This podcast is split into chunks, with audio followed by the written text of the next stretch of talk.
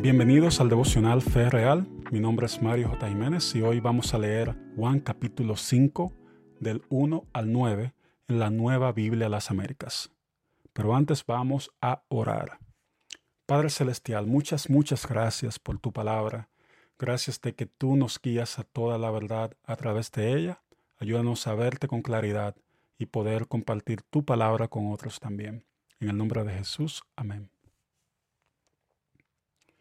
Después de esto, se celebraba una fiesta de los judíos y Jesús subió a Jerusalén.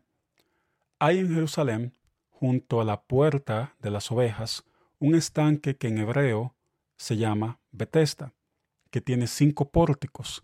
En estos estaba en el suelo una multitud de enfermos, ciegos, cojos y paralíticos, que esperaban el movimiento del agua, porque un ángel del Señor descendía de vez en cuando al estanque y agitaba el agua, y el primero que descendía al estanque después del movimiento del agua quedaba curado de cualquier enfermedad que tuviera. Estaba allí un hombre que hacía treinta y ocho años que estaba enfermo. Cuando Jesús lo vio acostado allí y supo que ya llevaba mucho tiempo en aquella condición, le dijo, ¿Quieres ser sano? El enfermo respondió, Señor, no tengo a nadie que me meta en el estanque cuando el agua es agitada, y mientras yo llego, otro baja antes que yo. Jesús le dijo, Levántate, toma tu camilla y anda. Al instante, el hombre quedó sano y tomó su camilla y comenzó a andar. Esto sucede después de que la mujer samaritana volviera a su pueblo y predicara el Evangelio contando su testimonio.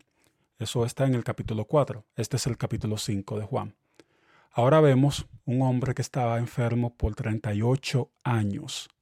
Esto es más que la esperanza de vida típica en aquellos días. Es decir, este hombre llevaba toda una vida, mucho tiempo, lidiando con esta necesidad. ¿Te imaginas todo lo que puede pasar en ese lapso de tiempo?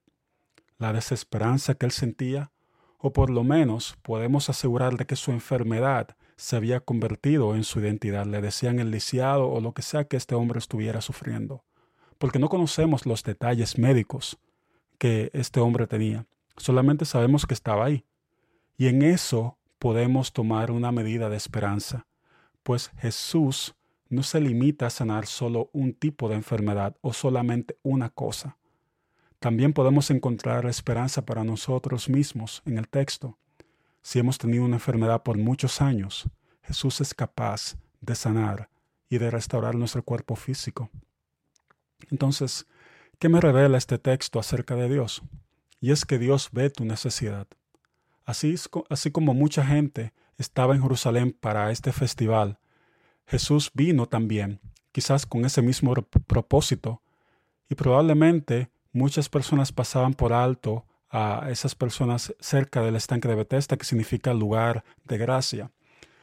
Asimismo, Jesús fue a donde estaba la necesidad. Él sabe dónde ir para encontrar a sus pacientes.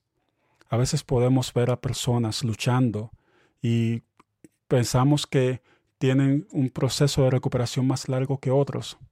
Vemos como ese adicto que tiene una mala decisión, que tomó una mala decisión y ahora está sufriendo por las consecuencias de sus errores. Pero aún así, ese tipo de personas, también como nosotros, puede beneficiarse del Dios que ve nuestras necesidades, que nos conoce y va directamente donde estamos luchando, en los lugares de debilidad, en los lugares que nos duelen. Dios ve tu necesidad. ¿Qué me dice este texto acerca de mí? El hombre confiaba en otras personas o en la superstición de que el agua se movía. Yo también pongo mi confianza en cosas como una promesa política o la sabiduría mundana que me enseña qué debo de hacer si quiero aumentar mis ingresos o ser un mejor papá.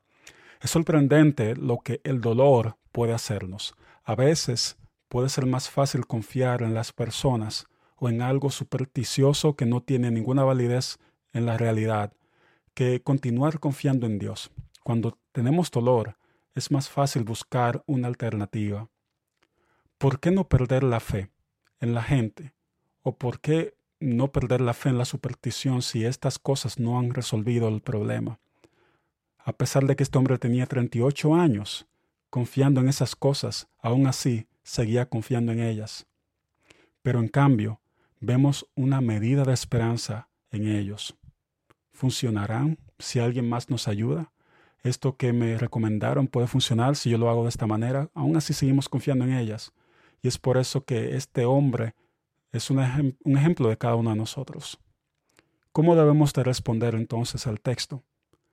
Y es que a veces dejamos de confiar en Dios y tratamos de confiar en nuestros propios esfuerzos y tomar el asunto en nuestras propias manos para resolver algo que no podemos resolver o que no hemos podido hacer en más de 30 años. Algo que solamente puede ser resuelto por Dios. Entonces la manera en la que respondemos a este texto es manteniendo nuestra confianza en aquel que sí puede hacer lo que otras cosas, otras personas no pueden hacer. Él sí puede hacer algo que aún no hemos visto pasar. Él sí puede sanar con el simple hecho de darnos una palabra, de que tomemos nuestra camilla y comencemos a andar. Ahora pasemos un momento de reflexión y aplicación. Cuando hemos perdido la esperanza o le hemos pedido a Dios una y otra vez que nos libre y no hemos visto la respuesta a nuestras oraciones, no hemos visto que Dios haya hecho lo que hemos pedido o esperado, el lugar donde buscamos respuesta puede cambiar. Pero hoy yo te invito a que tomemos un momento y que reconozcamos que hemos tratado de hacer las cosas con nuestras propias fuerzas y que el pecado y quizás nuestro comportamiento que hemos tomado tienen consecuencias. Pero Jesús no solamente cambia aquellas cosas que nos hacen mal, Él también cambia las cosas que hacemos y que nos hacen daño. Aquellas decisiones que tomamos que no son sabias, que producen el dolor que experimentamos. Jesús tiene la capacidad de cambiar nuestra forma de pensar y de librarnos de esas consecuencias también. Por eso yo creo que en este momento debemos de tomar un momento, ¿verdad?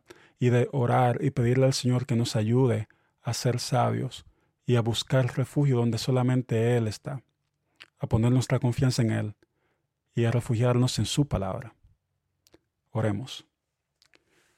Señor Jesús, gracias de que tú ves nuestras necesidades y a pesar de que buscamos soluciones en personas o en supersticiones, en vez de refugiarnos en ti. Aún así tú nos ves y cambias nuestra manera de pensar. Ayúdanos a verte a ti.